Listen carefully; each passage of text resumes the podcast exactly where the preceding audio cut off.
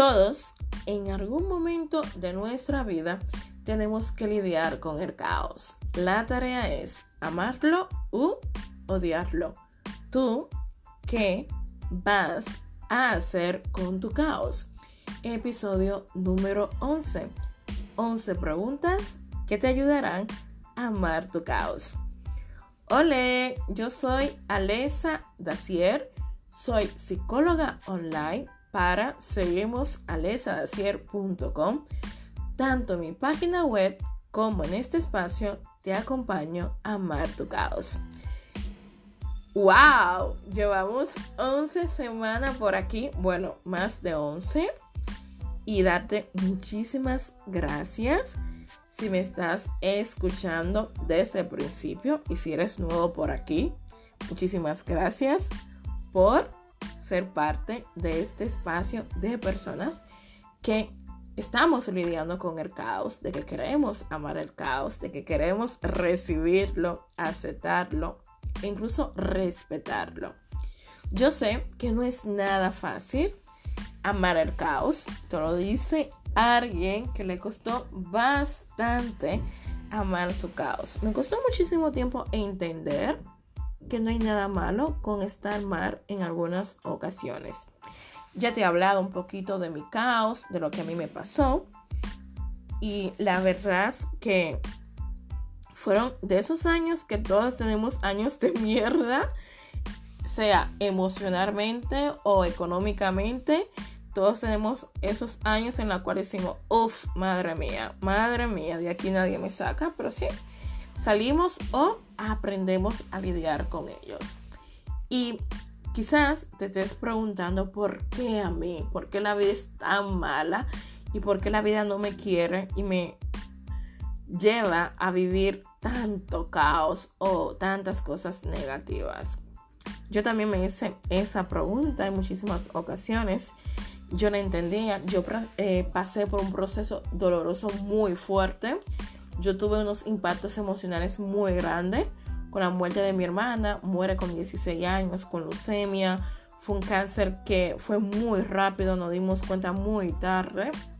Y luego una ruptura sin anestesia previa de la noche a la mañana. Cuando yo creía que me iba a apoyar emocionalmente mi pareja, mi pareja no estaba disponible para mí.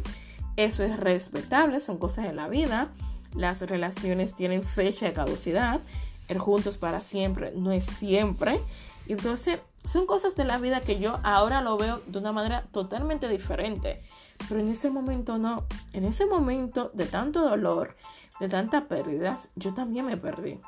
En ese momento de, uff, ¿por qué no te quedas? ¿Por qué te vas? ¿Por qué dejas de quererme? Fue muy duro para mí. O sea, fue bastante duro.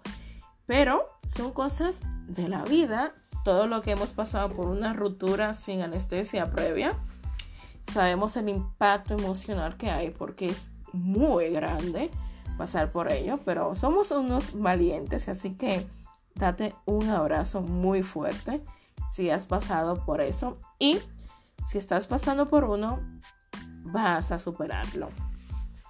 Pero para ello requiere tiempo, así que un poquito de paciencia. Quiero invitarte a que te detengas y escuches estas preguntas que te van a ayudar a ti a entender un poquito el caos, amarlo, respetarlo, incluso recibirlo. Si estás en esa lucha de que tú dices, no, ahora no quiero sentir, ahora no quiero darme ese permiso de conectar con ese dolor. La primera pregunta es, ¿por qué no puedes estar mal? Yo recuerdo cuando muere mi hermana, al mes de eso, la ruptura, eh, yo la muerte de mi hermana no lo había procesado todavía. Era como, vale, murió, pero todavía estaba en esa fase de negación. Luego ya cuando viene la ruptura, uff, fue como, uff, uff, uff. O sea, con la C me derrumbé porque era, madre mía, muere una hermana en una relación de tantos años, ya se terminó, yo no estaba preparada para esto. No lo veía venir, que incluso sí hay señales, más adelante te voy a hablar de esas señales, sí habían señales, pero yo no estaba como disponible a ver esas señales. Yo entro en una fase de negación brutal en la cual no me permitió a mí conectar con ese dolor, más bien conectar con la rabia, con la ira, con el odio y todo eso me llevó a mí a vivir unos duelos sumamente complicados, pero muy complicados. Entonces, ¿por qué no puedes estar mal? Y esa pregunta te lo hago porque a mí me costaba bastante darme ese permiso de estar mal, de reconocer que era un año de mierda, porque hay años en los cuales emocionalmente no estás bien, económicamente no estás bien, profesionalmente no estás bien. Años de mierda y todo lo tenemos.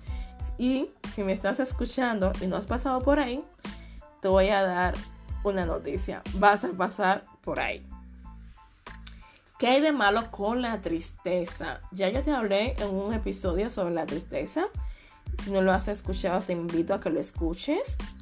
La tristeza es una emoción básica, primaria, necesaria. O sea, tarde o temprano tenemos que vernos con ella. Tenemos que abrirle la puerta, recibirle, escucharla e incluso bailar con ella. Y yo sé que conectar con la tristeza no es nada fácil, no lo es, porque vivimos en una sociedad donde la tristeza no está permitido. Nadie quiere personas tristes o depresivas a su lado. Entonces, eso nos lleva a nosotros en muchísimas ocasiones a reprimir el cómo yo me siento, el cómo yo emocionalmente estoy, porque siempre tengo que estar Bien. Otra pregunta. Tú, ¿por qué tienes que ser fuerte? Yo recuerdo con la muerte de mi hermana que mucha gente me decía, no, no, no, tienes que ser fuerte. Vamos, tienes que ser fuerte. Yo sé que no lo decían eh, de manera negativa por hacer daño, no. Sencillamente porque nosotros los seres humanos eh, creemos que más que, que tener emociones tenemos poderes. Hay momentos en nuestra vida donde no vamos a ser fuertes. Hay momentos en nuestra vida que hay situaciones que no vamos a poder con ellas. Esto lo dice Ariel, que tuvo que buscar ayuda psicológica para poder entender su caos. ¿Dónde estás canalizando tu dolor? O sea, tu caos. Eh, quiero traer una reflexión sobre esta pregunta y es acerca de las plantas. Yo amo muchísimo las plantas, yo comencé a sembrar en casa porque me sentía sumamente sola y quería dar vida, quería conectar con algo. Animales no, yo principio quería un perro, pero luego me puse a ver todo lo que conlleva tener un perro, sacarlo. Y en ese momento, o sea, no me lo podía permitir ni económicamente ni emocionalmente. Porque dicen que viene muy bien que cuando estás en un mal momento, que, tengas algo en la cual te permita a ti como levantarte de unas obligaciones. Comencé a sembrar y la verdad con las plantas eh, me ha pasado algo sumamente bonito y que yo siempre digo, las plantas es el mejor ejemplo para hablar de resiliencia. Eh, las plantas que comencé a comprar, algunas se me secaban porque el balcón que tengo, el sol pega bastante fuerte y las plantas se comenzaban a secar. Entonces yo decía, uff, ya no sirve. Algunas sí lo tiré, qué pena. Pero luego ya algunas que me gustaban tanto, dije, no, algo tengo que hacer. Aunque estaban secas, yo seguía apostando por ellas. La cambié de lugar, donde le diera un poquito menos el sol. Y al tiempo, cuidándola, dándole amor, como digo yo y ver que estas plantas volvieron a renacer fueron como, wow, qué belleza. En psicología, cuando hablamos de canalizar, es donde tú gestionas tu ira, tu rabia, tu dolor, tu tristeza. Ese gestionar es buscar algo positivo en medio de esa cosa negativa que se está pasando. Puede ser como algunas personas hacen deporte, otros bailan, aprenden un idioma nuevo, van de viaje. Todo va a depender de tus posibilidades. ¿eh? Aquí todo va a depender de tu circunstancia, de aquellas cosas que en realidad te gustan. ¿Quiénes están a tu lado? Yo voy a ser muy pesada con esto y yo le agradezco muchísimo a las personas que se quedaron eh, conmigo en medio de mi peor caos, que estuvieron ahí físicamente, incluso eh, en vía internet. La mayoría de mis amigos eh, viven en mi país, República Dominicana. Yo aquí prácticamente mi círculo social es muy reducido, muy pequeño. No tengo familia donde estoy, pero sí he tenido el calor de muy buenos amigos que han estado ahí con una llamada, con un mensaje, aquí estoy, puedes contar. Y para mí, con el trabajo, con personas que están pasando por el caos, una de las cosas que analizo es quiénes están contigo. Porque esto es de suma importancia para tu poder lidiar con el caos. En no sentirte sola, incluso si lo estás. Yo estaba sola, o sea, mi pareja ya no estaba, me quedo sola, viviendo un tiempo sola en casa. Y fue un momento muy duro. Más adelante también te voy a hablar de la soledad y cómo lidiar con este caos. Las personas necesitamos donde apoyarnos cuando emocionalmente creemos que no podemos más. Otra pregunta, ¿qué necesitas para mejorar tu situación? Detente y analiza tu vida ahora mismo. ¿Tú qué estás necesitando? Todos tenemos necesidades. La necesidad que yo tengo ahora mismo quizás no es la que tú tienes. Esas necesidades son respetables. Y para tú tener una vida con sentido, para tú poder vivir estable emocionalmente, tienes que saciar tus necesidades en medio del caos. ¿Cuáles son esas necesidades? Hablar con alguien, buscar ayuda psicológica porque no puedes lidiar con ello, refugiarte en tus seres queridos. ¿Cuál es tu necesidad emocional? ¿Qué perdiste? Es otra pregunta que va muy relacionado con la número 4 que dice que era hay de malo en perder. Pero ahora yo quiero que tú seas honesta, seas honesto y le pongas nombre a las cosas que perdiste antes de entrar en el caos.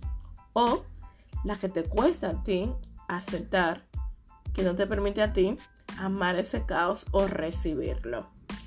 ¿Qué tienes que soltar? Y aquí me detengo y te digo que una de las tareas más difíciles que tenemos los seres humanos es soltar. Te lo digo yo, ¿eh? Por experiencia propia soltar una relación que no funcionó, soltar ese trabajo, ese proyecto que tampoco funcionó, soltar esa amistad que sabe que emocionalmente no te conviene, soltar esos pensamientos tóxicos que te están haciendo daño, soltar esas creencias negativas que tienes sobre ti, soltar, soltar y soltar. Una tarea muy difícil que cuesta muchísimo en algunas ocasiones. Otra pregunta es, ¿qué no sabías de ti antes de que el caos llegara? Tengo que confesar que el caos me ayudó a descubrir emociones, pensamientos de mí que yo ni imaginaba que tenía o que podía sentir. Yo pasé de amar a odiar, de tener muchísima ira, muchísima rabia. Y todo ello era algo que yo nunca en mi vida había reconocido en mí. Estaba ahí. Siempre te he dicho que las emociones no son malas, tampoco son buenas, son emociones. Tienen su papel y tienen su importancia en nuestra vida. Por ello, tú, si te ves ahora, antes de que el caos estuviera en tu vida y la persona que eres ahora, son la misma persona para reflexionar.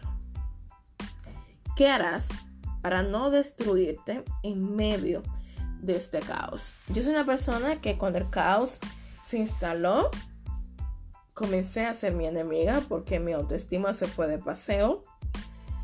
Hubieron muchísimas pérdidas y yo también me perdí en medio de tantas pérdidas en medio de tanta tristeza, en medio de tanta soledad, en medio de tanto dolor. ¿Qué vas a hacer para no destruirte? Yo me pido perdón a esa lesa de pasado que emocionalmente le hice muchísimo daño. Me estoy reconstruyendo, es un proceso. Y en el momento uno hace las cosas como mejor cree que lo puede hacer. Así que si ahora mismo estás pasando por el caos, analiza estas preguntas. Más que analizarla, yo te invitaría a que cogieras lápiz y papel y puedas escribir. Responder escribiendo y pueda plasmar esas emociones, esos sentimientos y puedas así entender un poquito más tu caos. Quiero invitarte a que te des el permiso de sentir, aceptar, respetar y entender que el caos no es para destruirte. Te mando un fuerte abrazo. Nos veremos muy pronto en un próximo episodio. Bye bye.